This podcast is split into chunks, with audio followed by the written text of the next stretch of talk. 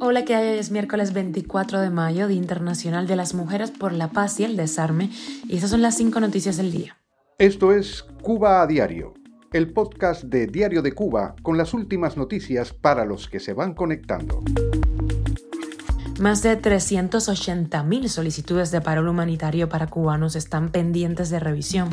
Buena Fe no se da por vencido en España, quiere aparecer en conciertos y está haciendo campaña política a favor del independentismo catalán. Y hablamos con el director de la película La Espera, que triunfó en el Festival Mundial de Cannes, Daniel Ross. Te contamos los detalles aquí en Cuba Diario. Y Europa debe respetar la voluntad de libertad de los cubanos, así exigieron activistas ante el Parlamento Europeo. Y de una forma discreta sigue aumentando la cifra de médicos cubanos exportados a México, ya son 700. Esto es Cuba a Diario, el podcast noticioso de Diario de Cuba. Más de 380.000 solicitudes de paro humanitario para cubanos estaban pendientes de revisión a finales de abril pasado en Estados Unidos. Esto según documentos internos del Departamento de Seguridad Nacional de ese país, a los que tuvo acceso CBS News.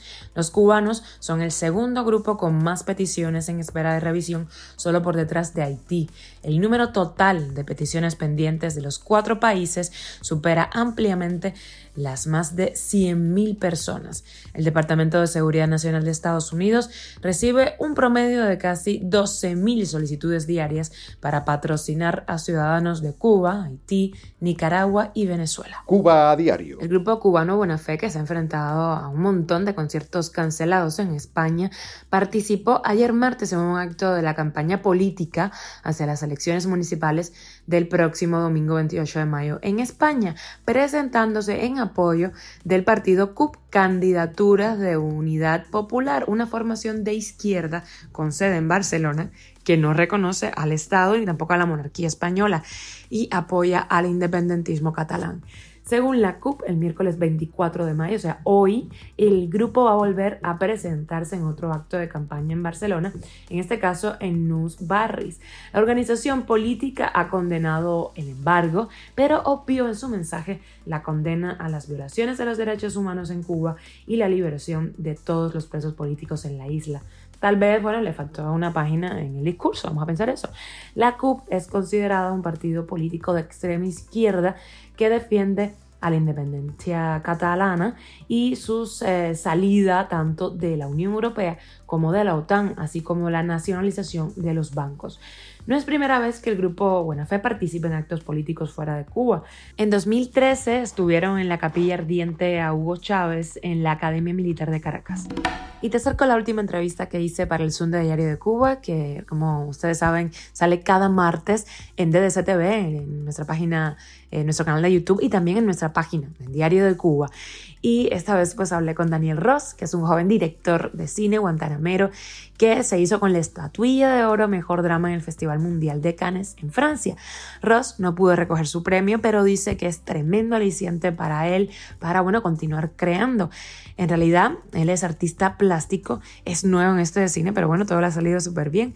Se tiró a la espalda la producción y la creación de este filme con ayuda de algunos amigos y ha tenido muy buenos resultados en su ronda de festivales. Vamos a escucharlo. La espera principalmente me me inspiro mucho en la, en, la historia de vida de un hombre que ha perdido a, su esposa. Es un hombre que ha enviudado y tiene un deseo tan fuerte de volver a verla que, que, él sabe que es imposible y aún así él trata de, dentro de su estado depresivo, de, de recordarla de cierta forma, empezando todos los días por, por abrir el cuarto de la esposa, quitar un vestido que ya tendió el día anterior y tender otro y quedarse un poco ahí mirándolo, eh, sabiendo que no va a volver, pero un poco que ensimismado y tratando de, de, buscar consuelo un poco quizás y, ese símbolo empieza a tomar fuerza en la película a medida que se desarrolla la trama, ¿no? Y bueno, es una película que está, está inspirada casi siempre en, algunos personajes que ya he tocado en otros cortos anteriores, como es La Noria, con este mismo personaje en la misma locación igual.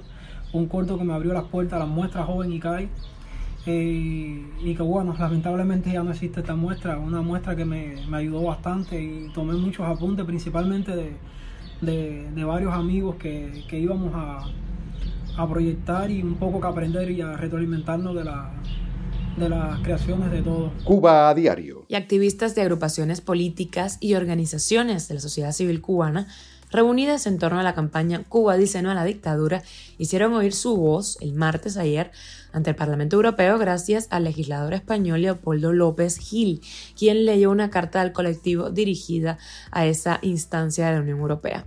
Según el texto de la carta, el mayor responsable de la miseria y la violencia que se vive en Cuba, que asola al pueblo cubano, es el régimen de Raúl Castro, no el embargo de Estados Unidos, como defienden, por supuesto, ante el Parlamento Europeo las voces del régimen cubano.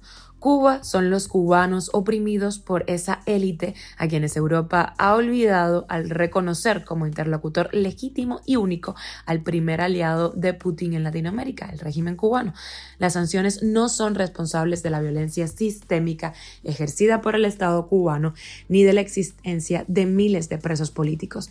También señalaron que la miseria que sufren los cubanos no es consecuencia de las sanciones, sino del diseño de un sistema totalitario que busca el control de la población a través del hambre, como lo hicieron los regímenes homólogos de Europa del Este.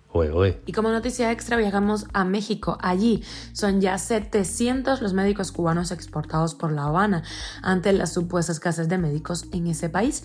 Así lo anunció Andrés Manuel López Obrador en su conferencia de prensa. La cifra ahora, informada por el mandatario, supone un incremento de 90 especialistas con relación a lo reportado el 14 de marzo pasado.